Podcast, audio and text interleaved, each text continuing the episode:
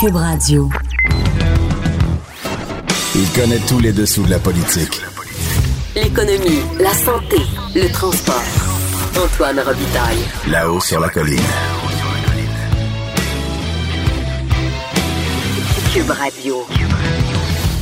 Bon jeudi à tous. Aujourd'hui à l'émission, c'est lendemain de débat dans la course à la direction au Parti québécois et on reçoit Sylvain Gaudreau qui admet que les questions posées par les organisateurs ont fait passer les candidats et le parti pour un peu déconnecter de la réalité actuelle, marquée entre autres par la pandémie.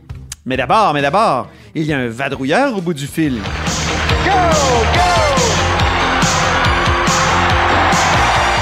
Bonjour Marc-André Gagnon. Bonjour Antoine. Correspondant parlementaire à l'Assemblée nationale pour le Journal de Québec et le Journal de Montréal. On le sait, euh, Régis Labaume, là, il y en a marre des hésitations du gouvernement du Québec, du gouvernement de la CAQ quant au projet du tramway. Est-ce que la réplique de la ministre responsable de la région de Québec, Geneviève Guilbeault, hier, a, calmé les inquiétudes du, maire, je pense? Penses-tu? Euh, ben, j'ai pas l'impression. Euh, essentiellement, euh, il, il- reste euh, en mode défense, disons, de son projet euh, de tramway. Il se fait compréhensif, le maire de Québec, Régis Labaume, envers euh, les tergi- tergiversations donc euh, du gouvernement euh, vis-à-vis de son projet, mais il demeure très impatient, le maire de Québec, parce qu'il dit qu'il est pressé que son projet de tramway est prêt à passer à la prochaine étape, alors que celui de troisième lien, ben, prend du retard en quelque sorte. Et là-dessus, Antoine, on n'a pas le choix de donner raison. C'est-à-dire que le troisième lien, tu sais que c'est un dossier pour le journal que euh, que je suis de de, de, de façon euh, quotidienne. Et- Depuis et le puis, 19e ça- siècle que tu suis ça. pratiquement. ça fait pratiquement un an qu'on nous dit oui, oui, on, on s'en vient avec euh, avec des coûts puis une présentation détaillée du projet de troisième lien, mais ça a toujours pas eu lieu. Je crois que la pandémie à ce moment-ci, Antoine a le dos large. là. Je, je peux comprendre que ça a pu retarder euh, évidemment la présentation des détails du projet de, de troisième lien, mais les gens ont quand même pu continuer à travailler sur le projet Oui. euh, en télétravail. On Et là, était on nous ensemble promet ça. hier, euh, on était ensemble hier à la conférence de presse de Geneviève Guilbeault. Puis vraiment, Ouais. là, quand elle a dit ça, que la pandémie avait retardé les travaux, moi, je- tout le monde a, a- a levé les yeux au ciel un petit peu. Mais là, elle nous a promis quand même une annonce en septembre sur le troisième lien. Ben, en fait, elle- nous dit pour très, très bientôt. En septembre, il y a deux choses, et septembre, c'est la semaine prochaine. Là. En septembre, il y a deux choses qu'il faudra attendre dans le dossier de, de- euh, des transports euh, à Québec. D'abord, le dévoilement des coûts puis du, du plan là, détaillé qu'ils ont pour leur tunnel euh, Québec-Lévis. Hein, qui, puis là, faut le rappeler, on parle plus d'un troisième lien à la pointe de l'île euh, d'Orléans. Ça, c'est un scénario qui a été écarté lors de l'étude des crédits budgétaires de façon définitive. C'est-à-dire qu'on se concentre vraiment sur le tracé central, un tunnel qui va relier, disons, le quartier Saint-Roch au centre-ville de Lévis euh, sur la rive sud. Donc, septembre, on aura cette présentation-là, enfin, et il est temps.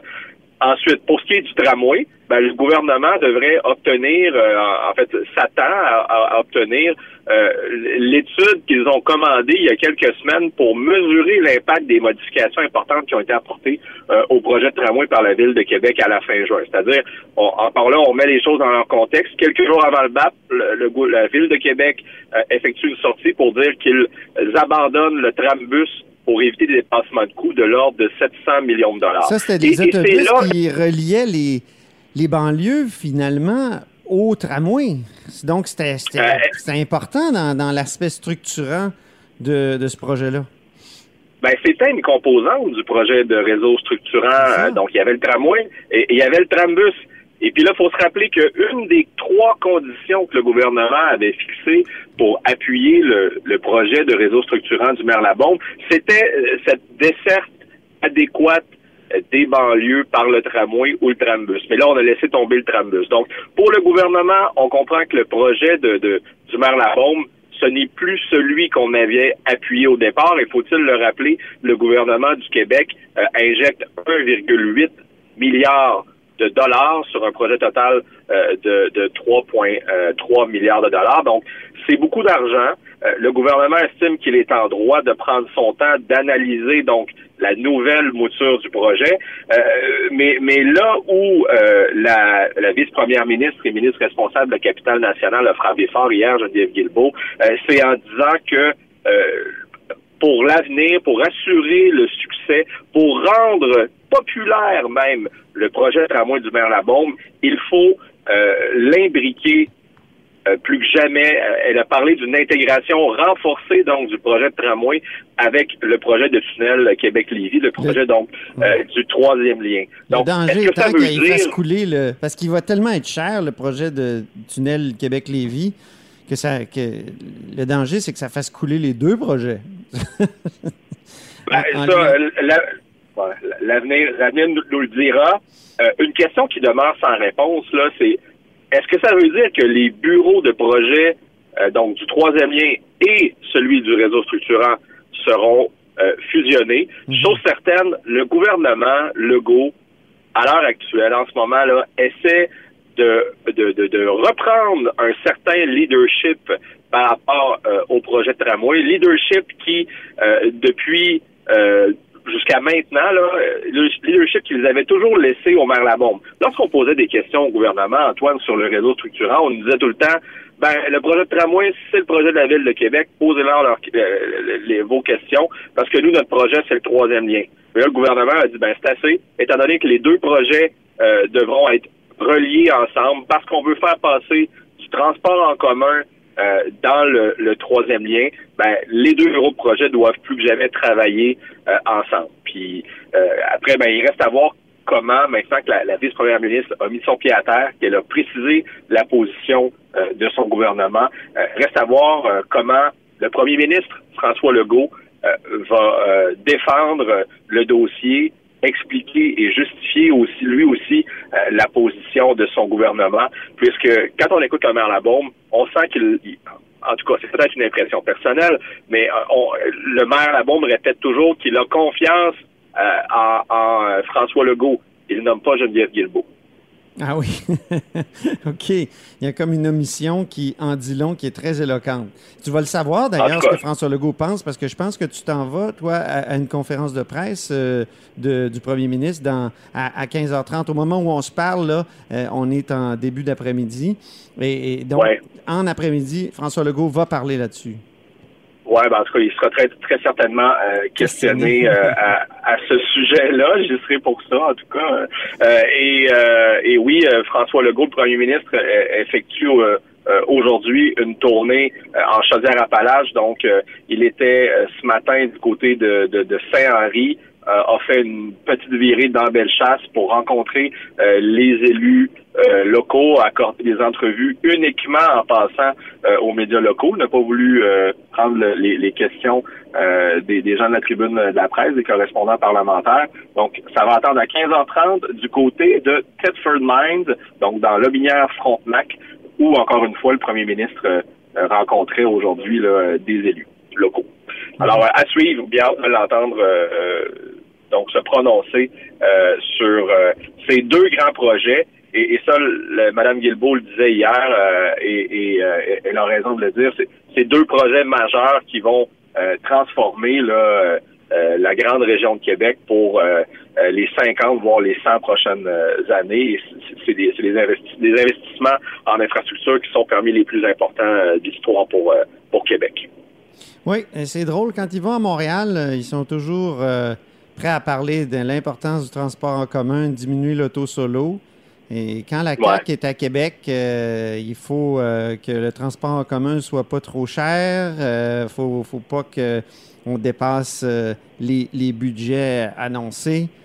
Et donc, l'important, c'est l'autoroutier, puis le, tunnel, qui est un projet fou dans la tête, si tu me permets, que je dénonce depuis plusieurs fois dans mes chroniques. mais tu n'as pas, pas à répondre à ça, mon cher, parce que c'est moi, moi, je fais du journaliste d'opinion. Ouais, mais, mais le maire Labombe, euh, je l'écoutais sur euh, une autre fréquence euh, à, laquelle il, a, il, accordait une entrevue plus tôt aujourd'hui. et le maire Labombe disait, ben c'est pas compliqué. Les 3 milliards de dollars pour le projet de réseau structurant, là, si on les laisse sur la table, pensez pas qu'ils vont retourner dans les coffres du gouvernement. Ils vont aller à Montréal. qu'il y a des projets de tramway, Ben euh, de oui. prolongement euh, du REM euh, vers l'Est, et, et tout ça, ça va bien à Montréal. Et là-dessus, une différence, Antoine. À Montréal, est-ce qu'on entend des gens dire non, on veut pas de tramway, non, on veut pas de prolongation euh, du, euh, du REM vers l'Est? Il n'y a pas nécessairement dans, dans la métropole de débat sur des projets de transport en commun, parce que le transport en commun fait partie du quotidien des gens Oui. et les gens en veulent encore davantage parce que les lignes de métro sont surchargées puis le métro est bon est, est bondé. Bon, peut-être moins en temps de COVID, mais euh, quand tout ça sera derrière nous, le, le naturel reviendra au galop. Alors qu'ici à Québec, alors, alors, alors, qu'ici à Québec, là, les députés de la CAQ se font parler du tramway et contre le tramway constamment. Donc, euh, ça remonte ça. à un moment donné à la tête du parti, puis euh, d'où les hésitations, je crois, de, de, de ce parti au pouvoir.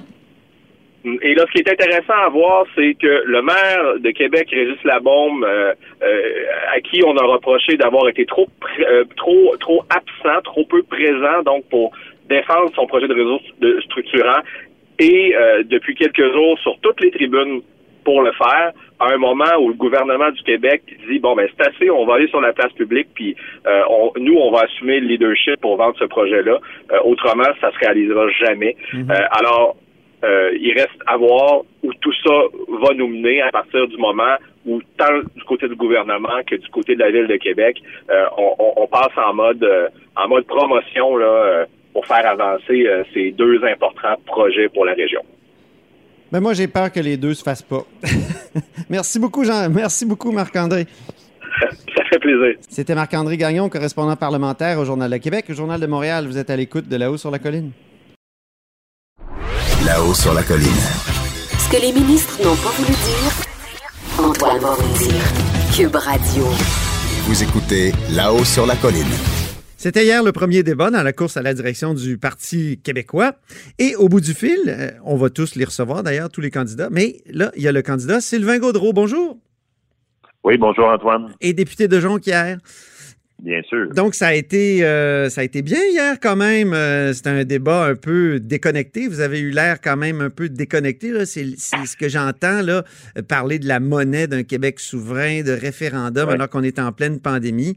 Est-ce que c'était une erreur d'axer le débat sur ces questions-là d'emblée? Ben, écoute, c'est embêtant pour moi de le dire parce que euh, les candidats, évidemment, on n'avait pas le, le- le- un mot à dire là, sur les questions ou sur le format. Euh, nous, on avait juste les grands thèmes. C'était liberté, indépendance, incarnation de l'indépendance. Après ça, bon, éducation autochtone.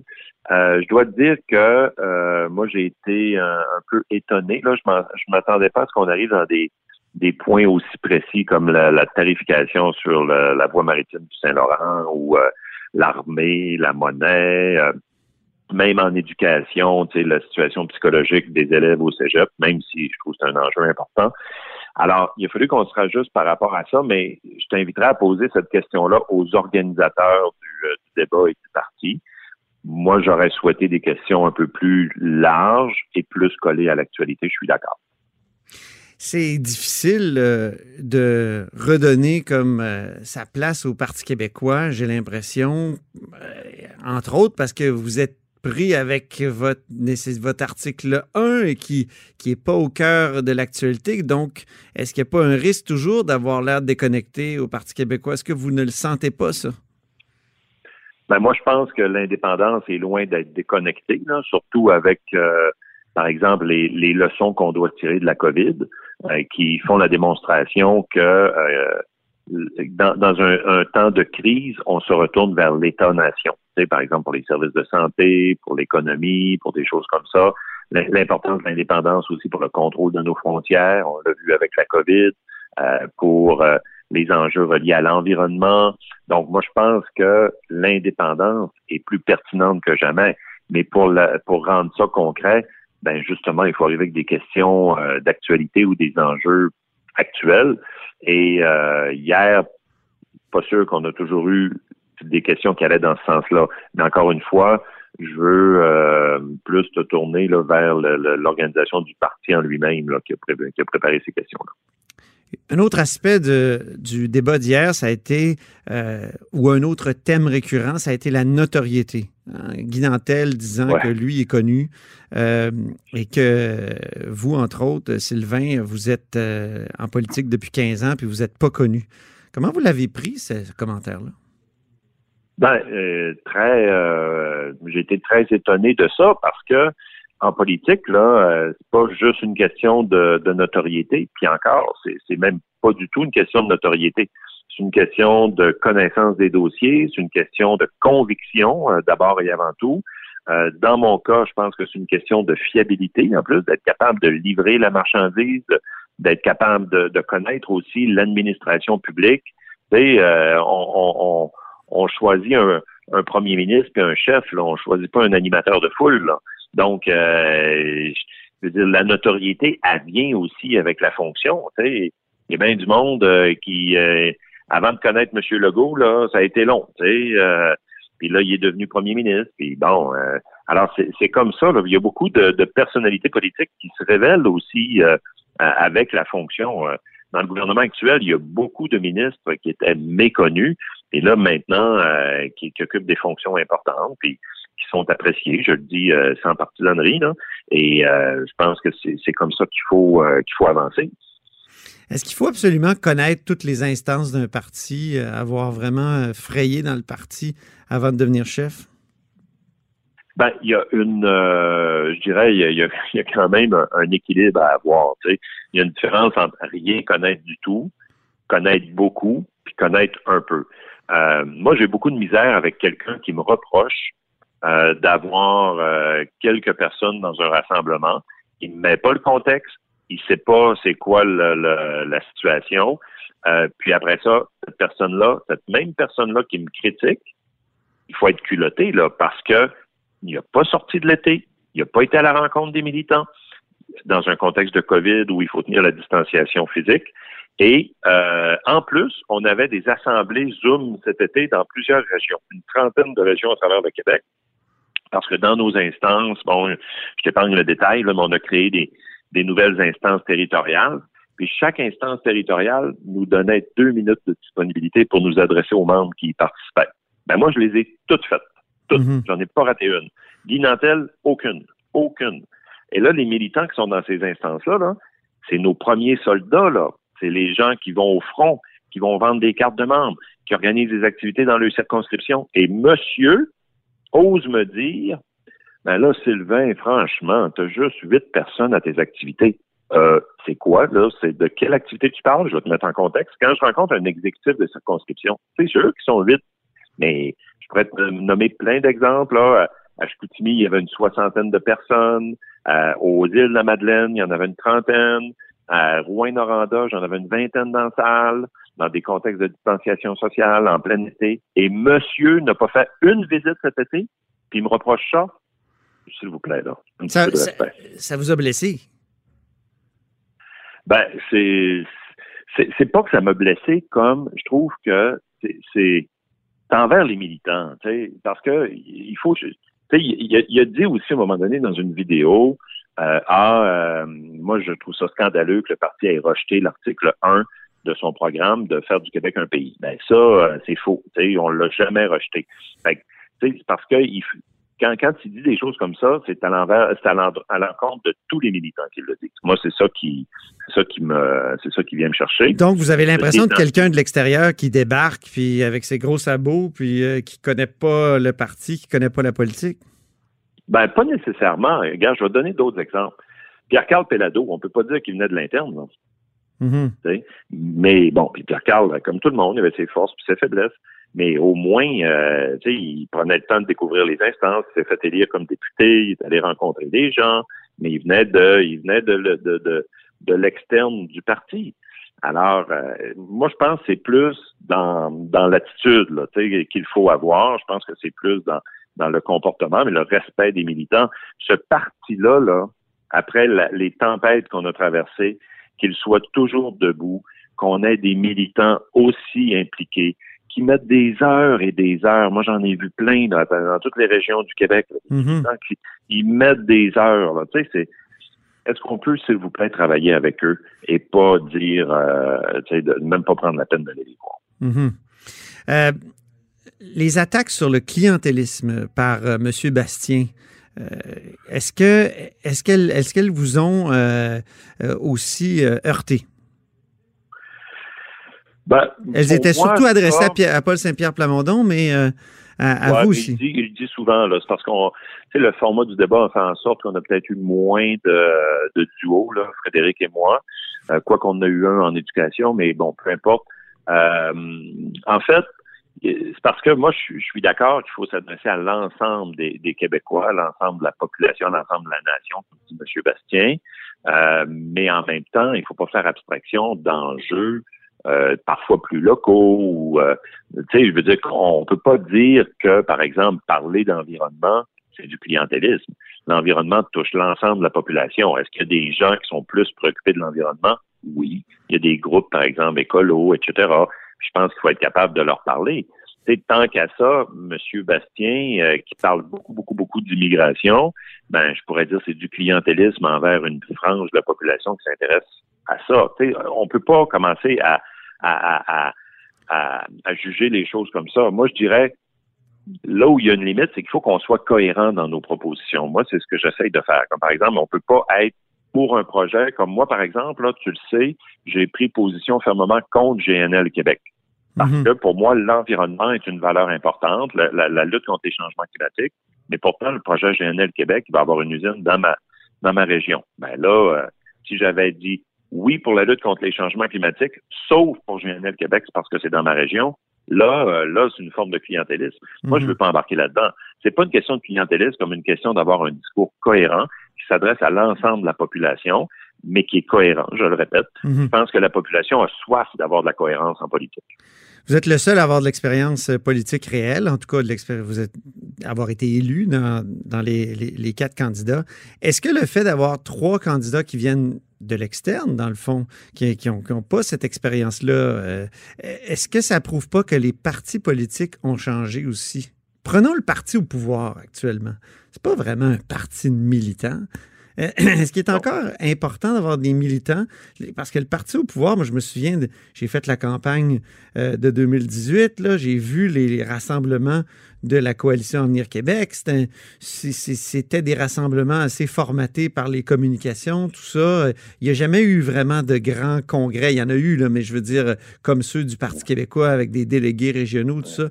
Euh, est-ce que ça ne démontre pas que, que, le Parti québécois est sur un modèle ancien, puis ça, ça, peut-être garantit un certain euh, dynamisme euh, interne, mais qui n'a pas d'effet sur le vote. vous, dans, la dernière campagne, vous aviez des rassemblements de, vrais militants. J'en ai vu à Sherbrooke, j'en ai vu un peu partout au Québec, mais ça ne s'est pas traduit dans, les, dans les euh, comment dire, dans les votes. Oui, il y, a deux choses pour moi. Euh, d'abord, c'est vrai que la vie militante a changé. Euh, ça, ça, ne branche plus grand monde, là, particulièrement chez les jeunes, de prendre leur carte de membre d'un parti. Moi, je pense que la population, les jeunes en particulier, sont très mobilisés par des causes. par exemple, l'environnement, les saines habitudes de vie, euh, bon, le, peu importe les relations internationales, la coopération internationale, etc. je pense que c'est des causes comme ça, ce qui est tout à fait correct. Euh, et ça, c'est occidental. C'est pas juste euh, au Québec, là, c'est partout à travers le monde. Donc, ça, ça, amène une dynamique qui est différente. Ça, je, suis d'accord avec toi là-dessus. Mais le deuxième élément que je veux dire, c'est que fondamentalement, à cause du cœur même de notre mission au Parti québécois, qui est de faire du Québec un pays, ben, on a forcément des militants. Mm-hmm. Je veux dire, les gens qui sont là, là, ben justement, quand je te parlais tout à l'heure des causes, ben nous, notre cause, c'est l'indépendance du Québec. Donc, les gens qui viennent au Parti québécois sont profondément enracinés euh, dans, dans cette cause-là, puis ils veulent militer pour ça. C'est une, une expression. Là. Donc, le Parti québécois demeure, malgré le phénomène occidental dont je te parlais dans les partis politiques, le Parti québécois demeure au Québec, mm-hmm. le parti qui a le plus de membres de tous les autres partis. Parce que c'est le défaut de la qualité, je te dirais, du Parti québécois. hier, il y avait un thème, c'est l'ironie, c'est que c'est là-dessus qu'on s'est justement pogné euh, ah oui. et moi. Êtes-vous parti chicanier? Vous l'avez très bien illustré, en tout cas. Exact. je l'ai dit à un moment donné, mais je pense que ça n'a pas porté parce que mon micro n'était pas ouvert. Mais, mais, mais tu sais, c'est Ce que je veux dire par là, c'est que la, force qui est à la fois une faiblesse du Parti québécois ou euh, le, côté givré puis le côté sucré, là, c'est que c'est un, parti de militants, mais par définition, des militants, c'est du monde de cœur, c'est du monde engagé, c'est du monde qui ont des idées, c'est du monde qui vont qui vont se coltailler sur des sur des propositions. Ça, c'est en même temps la force du Parti québécois. Alors, il faut absolument trouver un équilibre à travers tout ça. Puis historiquement, le Parti québécois le fait. Sais, quand on a fait de très grandes réformes, on avait des mm. gens à, plus de centre droit, puis on avait des gens à gauche. On a eu autour de la table du Conseil des ministres pendant 25 ans Jacques Léonard, puis une Louise Arel. Ah on entend qu'on est les extrêmes du spectre. Comment vous vous préparez pour le prochain débat, Sylvain Gaudreau? Ben, je pense que je vais me préparer, je vais vous dire de la même manière, parce que je suis content de ma performance d'hier. Euh, vous, avez, vous, arrêtez pas de dire j'ai un plan, un peu comme Justin Trudeau en 2015. Ouais, tout le monde me parle de ça. Mais écoute, le format du, débat n'a pas permis d'aller au fond de bien des choses. On en parlait tantôt. Euh, le plan dont je parle, ben, c'est un plan de transition vers l'indépendance. C'est quatre phases, neuf sujets, un pays.